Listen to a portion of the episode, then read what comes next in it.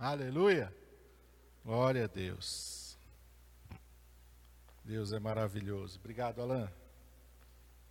Vamos abrir as nossas Bíblias no livro do profeta Jeremias, capítulo de número 29. Jeremias 29. Logo depois de Isaías, né? Salmos, Provérbios, Eclesiastes, Cantares, Isaías, Jeremias 29.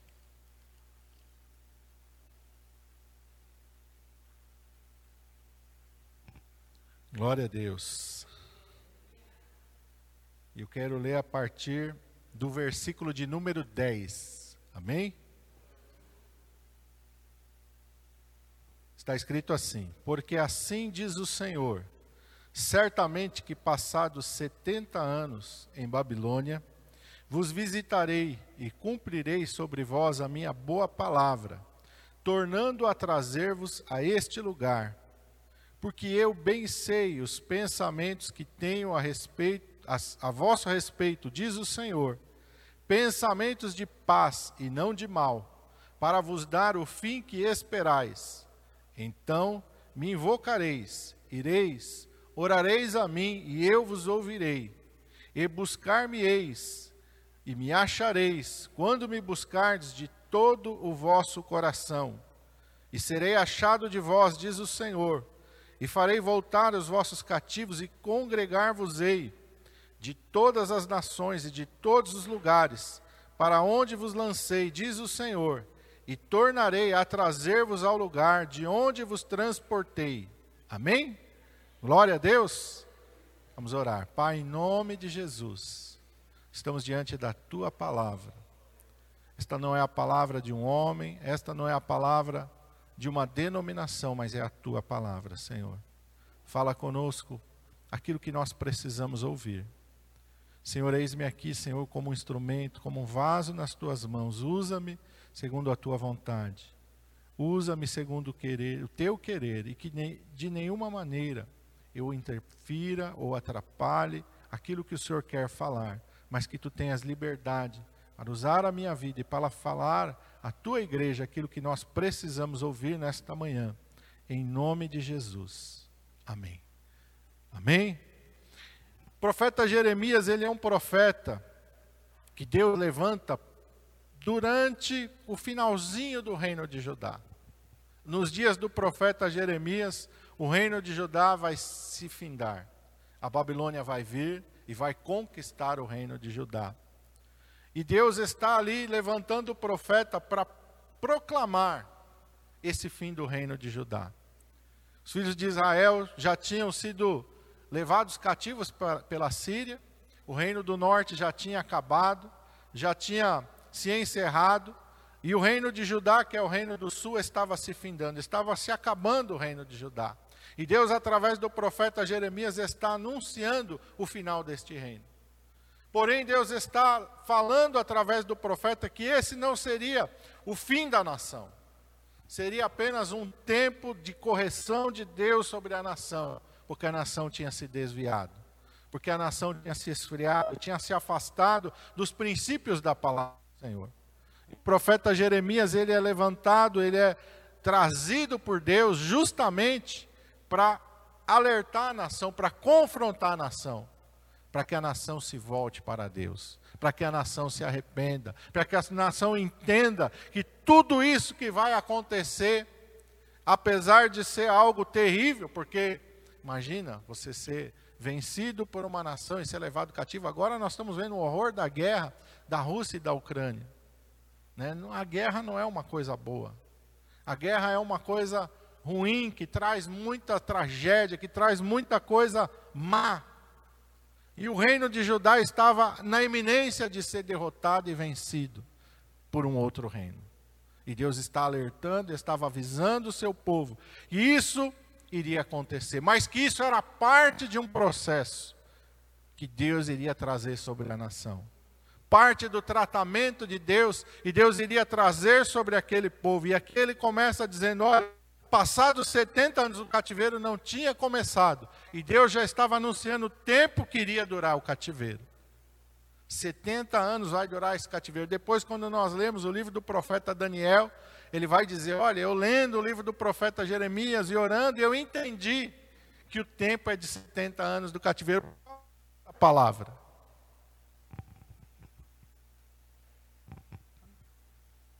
Está normal aqui, mas está dando umas falhadas.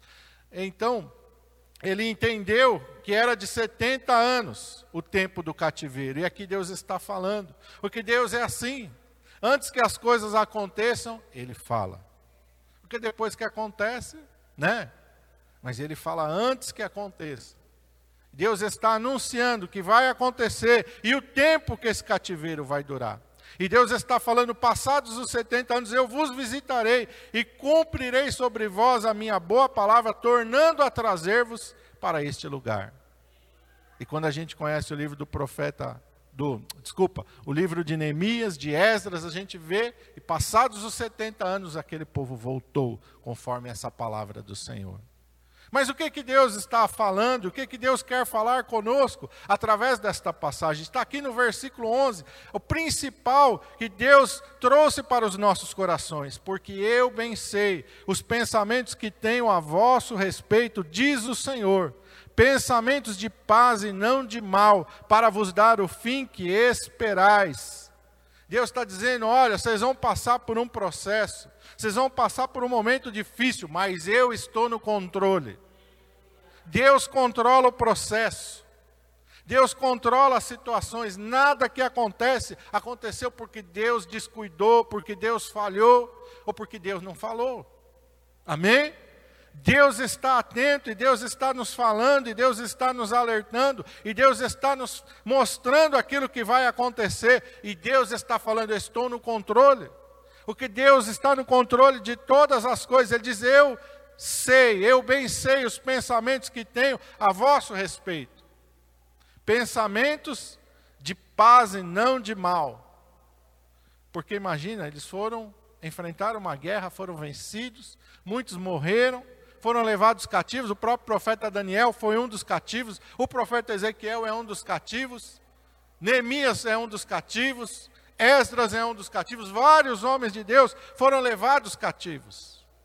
O próprio profeta Jeremias enfrentou esse processo de ver o cerco, de ver a queda do reino. Porém, ele foi permitido que ficasse na terra, mas muitos foram levados. Levados como prisioneiros, levados como escravos. Não é uma coisa boa. Não foi uma coisa boa ver a guerra, não foi uma coisa boa ver Jerusalém ser destruída, seus muros derrubados, as suas portas queimadas, o templo ser saqueado, tudo foi destruído.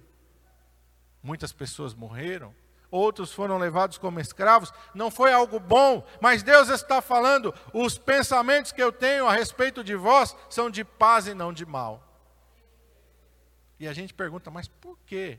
Se os pensamentos de Deus são de paz e não de mal, por que, que Deus permitiu que tudo isso acontecesse? Deus estava trabalhando com o povo. E aqueles que são fiéis ao Senhor, eles vão passar pelo processo. Eles não vão ficar no meio do processo. Amém? E quem é que conhece o processo? É Deus. Deus é que sabe o tempo do processo. E Deus é que sabe quando que o processo termina na nossa vida. E Ele está no controle desse processo. O processo dói, machuca, incomoda. Muitas vezes parece que não tem fim. Mas Deus está no controle de todo esse processo. Vamos voltar para o capítulo 18 do profeta Jeremias, a gente entender o que Deus falou de uma outra maneira, mas Deus está, sempre que Ele fala, Ele vai confirmando, e Ele vai falando muitas vezes de diversas maneiras, para que a gente entenda, para que a gente compreenda o trabalhar dele nas nossas vidas. Jeremias 18, a partir do versículo 2.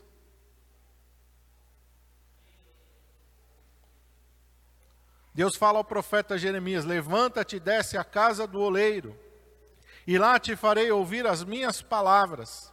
E desci à casa do oleiro, e vi que ele estava fazendo a sua obra sobre as rodas, e o vaso que ele fazia de barro quebrou-se na sua mão.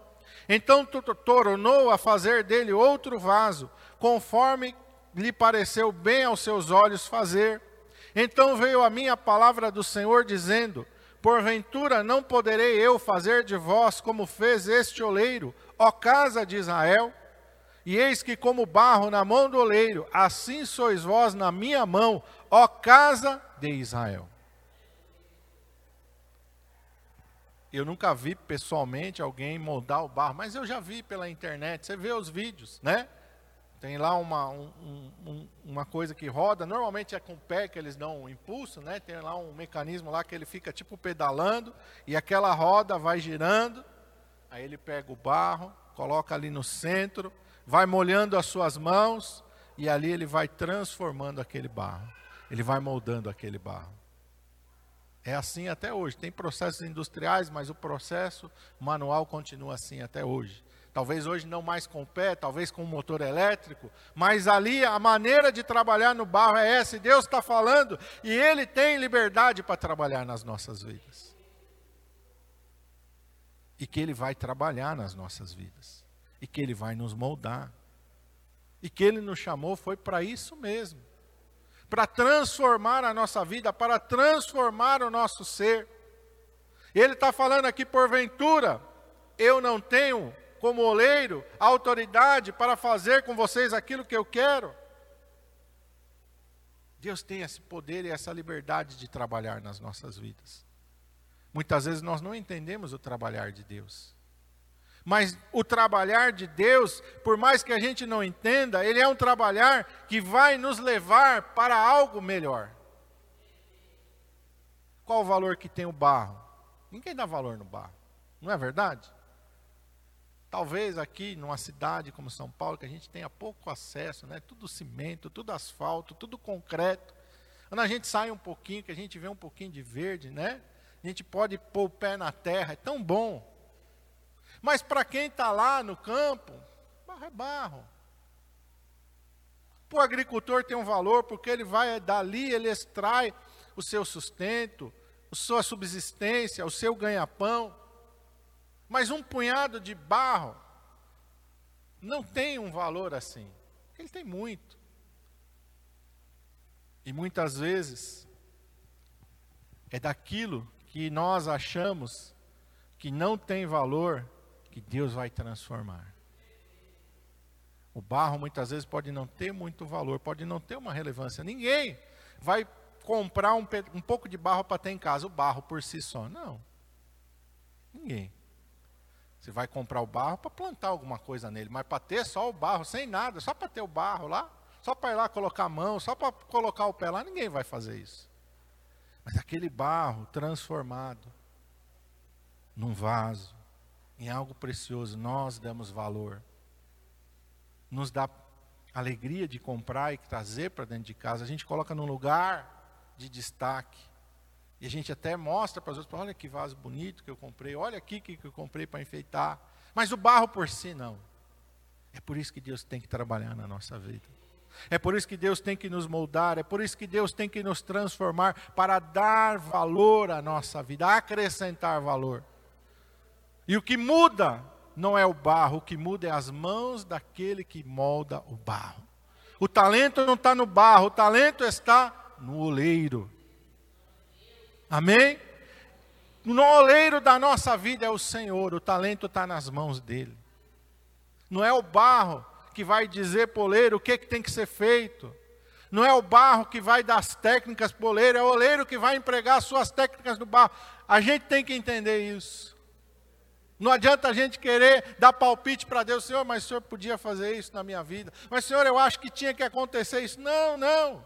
Deixa Deus trabalhar. Deixa Deus amassar, deixa Deus moldar, deixa Deus fazer a vontade dele na nossa vida, na sua vida. Porque a vontade dele é maior, é melhor. O processo é difícil, o processo pode ser dolorido, mas Deus sabe o que está fazendo. Deus sabe o que está moldando, Deus sabe o que está fazendo nas nossas vidas. Olha o que diz em Filipenses, vamos lá para a carta de Paulo aos Filipenses, capítulo 1.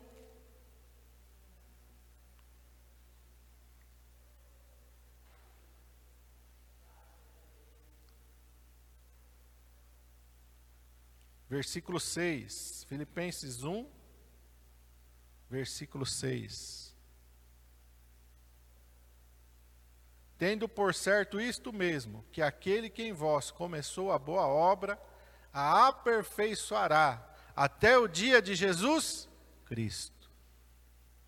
O que, é que Deus está fazendo? Aperfeiçoando as nossas vidas, dando valor. Uma palavra que as pessoas usam no mundo, agregando valor na nossa vida, agregando valor na nossa existência. Amém? Deus sabe o que Ele está fazendo, Deus sabe o que, que Ele está moldando, Deus sabe o que, que Ele está formando em nós. E Ele participa do processo do começo até o fim. Nós não passamos pelo processo sozinhos. Porque o oleiro não joga o barro lá na roda, vira as costas e vai embora, não. Ele joga o barro ali e as mãos dele estão a todo tempo envolvendo aquele barro moldando aquele barro. Assim também, as mãos do Senhor estão todo o tempo nos envolvendo, nos moldando, nos transformando. Ele está contemplando aquele processo. Ele não pode piscar, ele não pode distrair. Porque qualquer errinho ali vai quebrar, vai deformar, vai estragar. Mas Deus é perfeito e perfeccionista em tudo que ele faz. Ele não vai distrair, ele não vai tirar os olhos, ele não vai deformar, ele não vai quebrar. Ele vai trabalhar com perfeição e com excelência. Amém? Aquele que começou a boa obra é fiel, vai aperfeiçoar até o dia de Cristo Jesus. Amém? O que, que significa? Que esse processo vai durar até o dia de nós irmos para a glória. Até o dia de Cristo, até o dia que nós encontrarmos com Cristo. Seja pela morte, seja pelo arrebatamento. Mas esse processo vai durar durante todo o tempo da nossa caminhada nesta terra. Mas é um processo glorioso. É um processo maravilhoso. É um processo que vale a pena. Vamos voltar para Romanos. A gente está aqui em Filipenses, volta um pouquinho. Na carta de Paulo aos Romanos, no capítulo de número 8.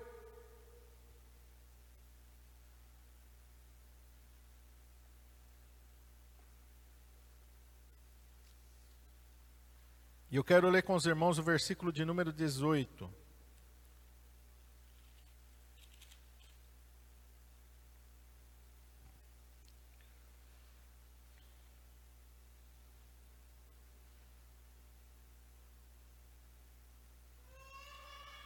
Está escrito assim: Porque para mim tenho por certo que as aflições deste tempo presente não são para comparar com a glória que em nós há de ser revelada.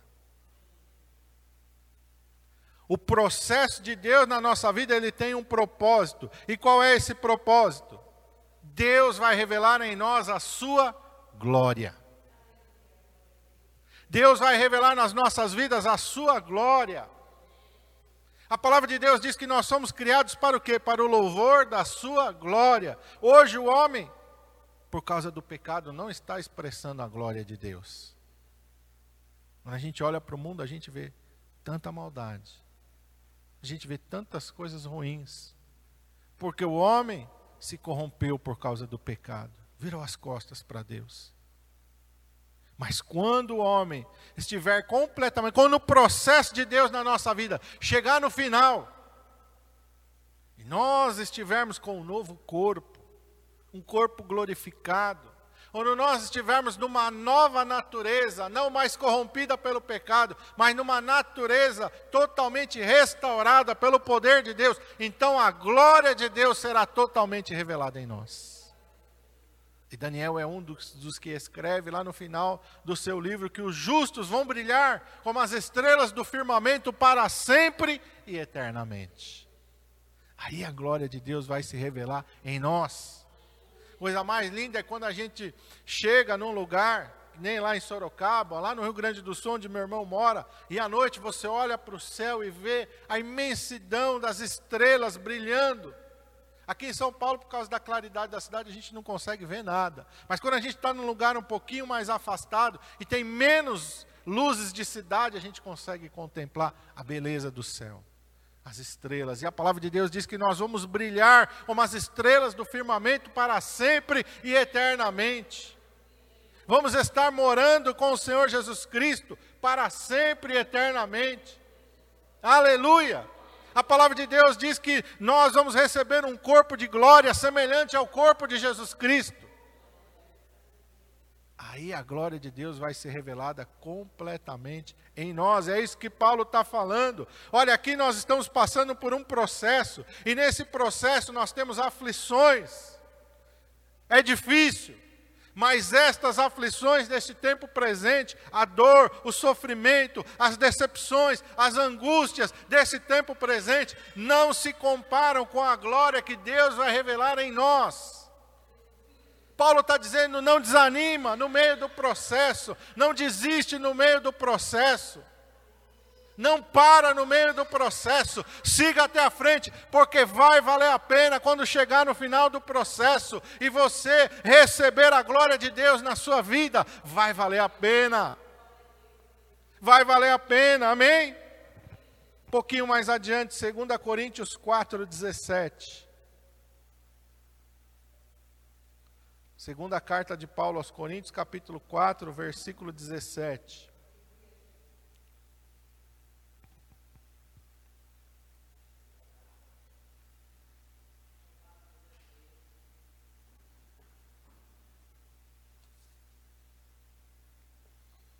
Ele diz assim: Porque a nossa leve e momentânea tribulação produz para nós um peso eterno de glória muito excelente.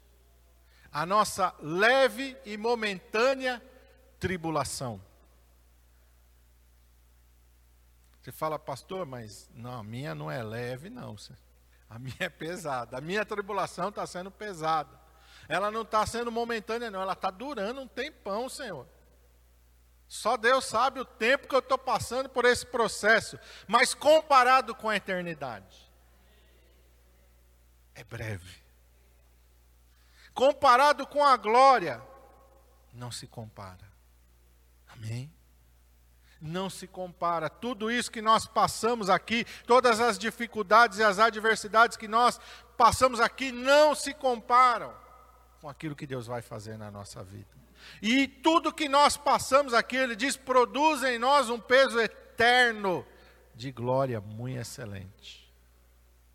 Eterno de glória. Cada dificuldade, cada adversidade, a palavra de Deus diz que tudo isso vai nos marcar para a eternidade. Você fala, pastor, eu não entendo. Pensa bem, Davi está um dia lá cuidando das suas ovelhas. Não são muitas, são poucas, mas são as ovelhas que ele tem. De repente, ele vê vindo um leão. É o que? Tribulação, né? Quem gostaria de dar de cara com um leão? Ninguém. Quem gostaria de estar num local ao ar livre e de repente sentir que tem um animal selvagem te rondando? Ninguém. Isso não é bom para ninguém. Ninguém ia se sentir confortável. Mas Davi enfrentou uma tribulação, mas uma tribulação que tem um peso eterno de glória, porque a tribulação que Davi passou e venceu está servindo para fortalecer a nossa fé hoje. E quantas pessoas ao longo da história da igreja leram, se inspiraram, se fortaleceram através daquilo que Davi enfrentou. Olha o peso de glória fora isso eu não estou nem falando do galardão que Deus vai colocar nas mãos dele. Ainda além de tudo isso, um galardão vai ser colocado sobre as mãos dele. Uma recompensa que Deus vai dar para ele, porque ele não desistiu. Ele enfrentou o leão, foi difícil. Ele enfrentou o urso, foi difícil. Ele enfrentou Golias, foi difícil. Ele enfrentou a perseguição injusta de Saul, foi difícil. Ele enfrentou os filisteus contra ele, foi difícil, mas ele chegou até o final do processo. Amém? Ele chegou até o final do processo. Não é bom. Daniel na cova dos leões, Daniel sendo levado cativo, Sadraque, Mesaque e Abednego na fornalha de forno Não foi fácil o processo. Não foi fácil que eles passaram, é isso que ele está falando. A nossa leve e momentânea tribulação produz um peso eterno de glória. Muito excelente.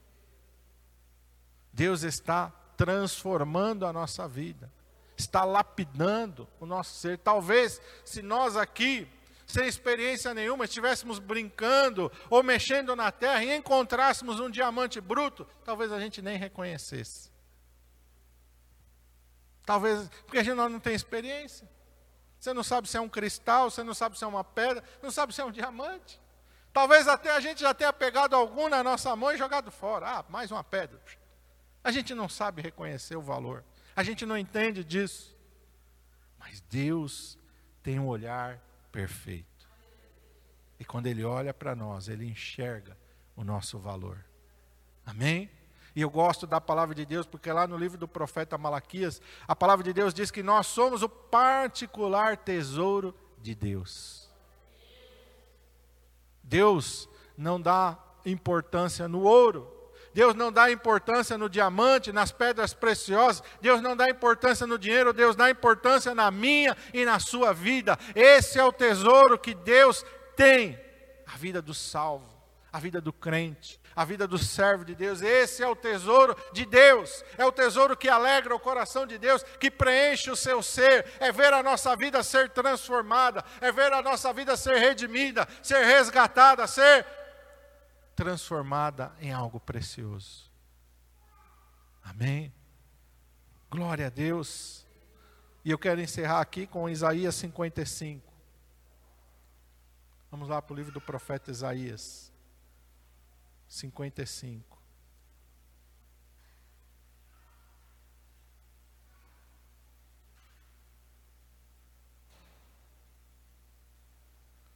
Versículo 8 e 9.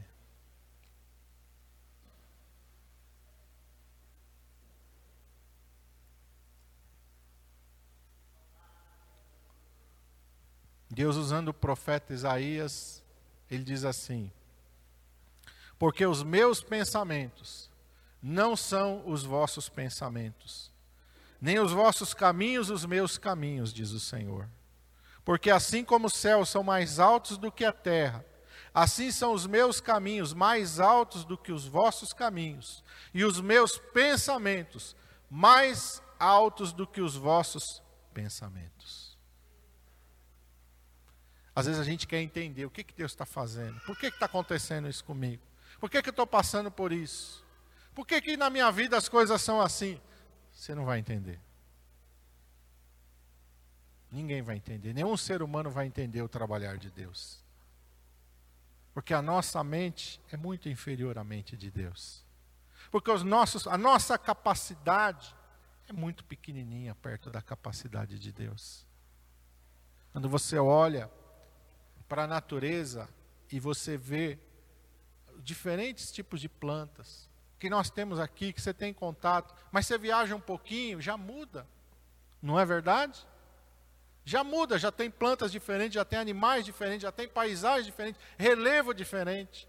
Num país grande como o nosso, então, as diferenças são inúmeras. Você vai dizer, ah, mas eu não viajei, mas você pode olhar pela internet, né?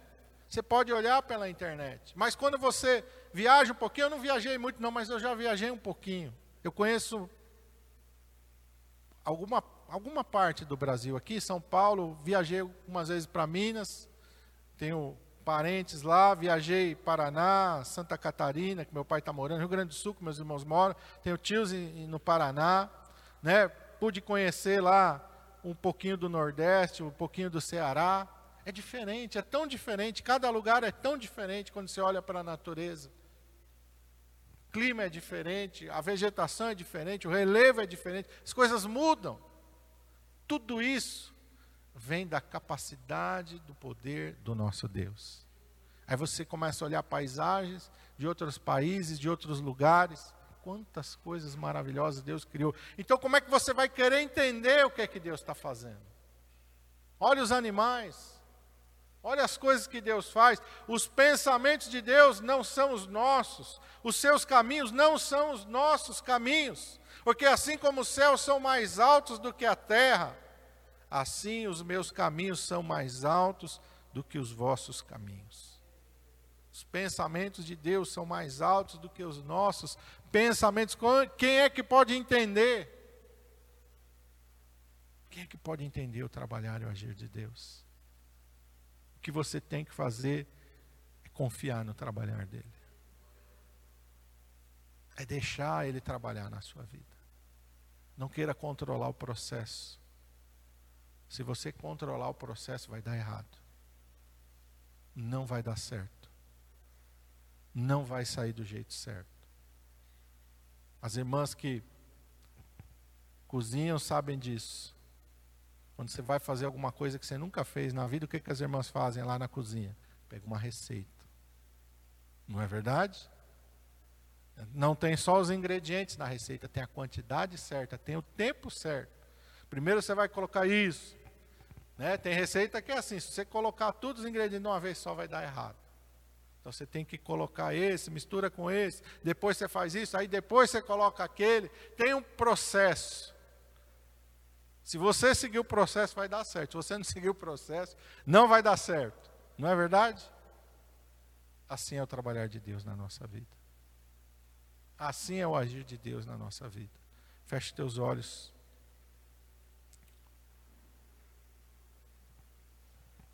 Pai, em nome de Jesus, nós estamos diante da tua presença, Senhor. E o teu Espírito Santo está se movendo em nosso meio. Desde o começo do culto que nós chegamos aqui, o Senhor já estava aqui, Pai. Teu Espírito Santo está aqui se movendo, Pai. Tu estás no controle de tudo que está acontecendo aqui, Pai. Nenhuma palavra foi dita sem que o Senhor permitisse. Ninguém está aqui sem que o Senhor o trouxesse. O Senhor trouxe a cada um de nós aqui. Ninguém está aqui por acaso. Ninguém está aqui por engano. O Senhor está no controle de, de todo este processo, Pai. E nós cremos e confiamos no teu trabalhar e no teu agir. E quando nós olhamos para nós mesmos, ó Pai, podemos estar no meio de um processo que não está fácil, um processo difícil, um processo que pode parecer que não acaba mais, um processo que está doendo muito, que está machucando muito, mas nesta manhã o Senhor falou para nós: o Senhor está no processo. Não precisa se desesperar, não precisa desanimar, não precisa desistir. Deus está no controle do processo. Tudo que está acontecendo, está acontecendo porque faz parte do processo de Deus na nossa vida. Às vezes a gente fica desesperado, às vezes a gente fica desanimado, às vezes a gente olha e parece que não tem saída, parece que não vai dar certo, parece que a gente não vai conseguir. Mas o Senhor está conosco no processo.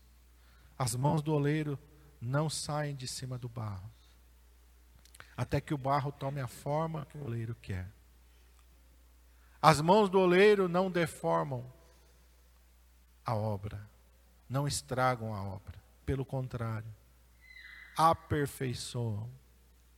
Está doendo, está machucando, está difícil, parece insuportável, mas o oleiro está com as suas mãos sobre a sua vida.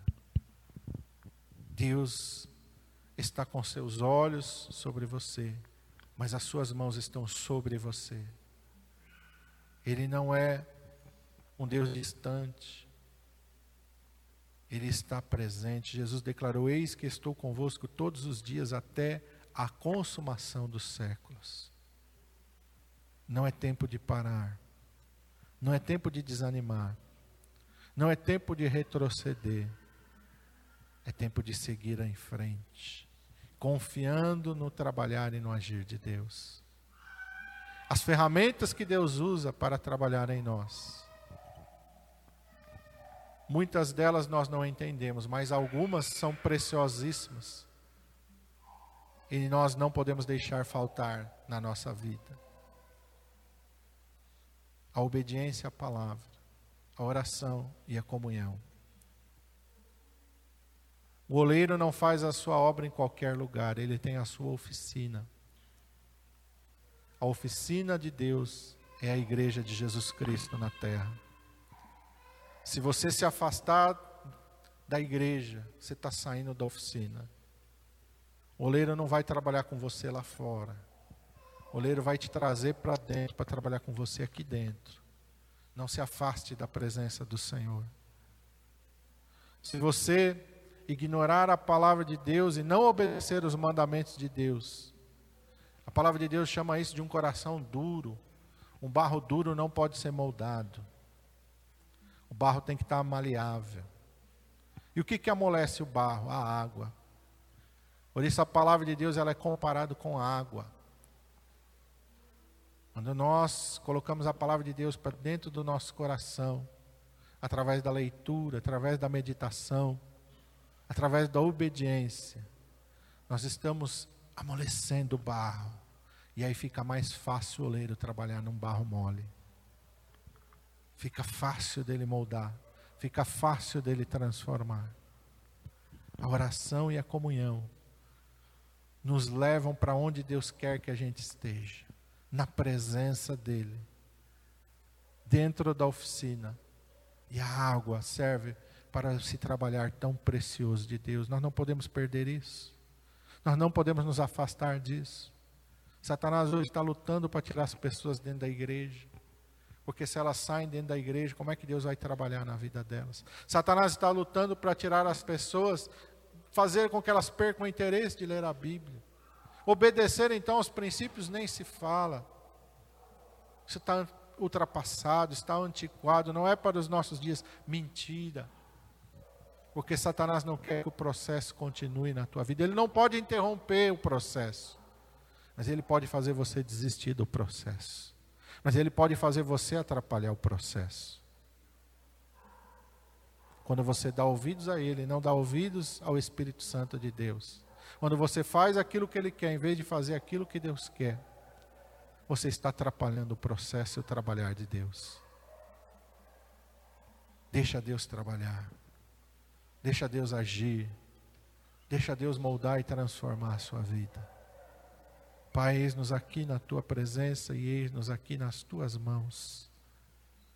Transforma a nossa vida, nos molda, nos aperfeiçoa conforme a tua vontade e o teu querer. Não são os meus pensamentos que têm que prevalecer, não é a minha vontade que tem que ser feita. É a tua vontade que tem que ser feita, são os teus pensamentos, os teus caminhos têm que prevalecer sobre a minha vida. Que nós possamos fazer como o Senhor Jesus Cristo fez, nos esvaziarmos de nós mesmos, para que possamos ser cheios, revestidos do teu Espírito Santo é isso que nós precisamos, é isso que nós te pedimos nesta manhã. Traz bálsamo aos nossos corações, traz unção, traz força, traz poder, traz graça. Tudo que nós precisamos está no Senhor. O Senhor é suficiente para nós. Nós não precisamos nada além do Senhor. O Senhor é aquele que supre todas as nossas necessidades. E as nossas vidas nós colocamos nas tuas mãos nesta manhã em nome de Jesus.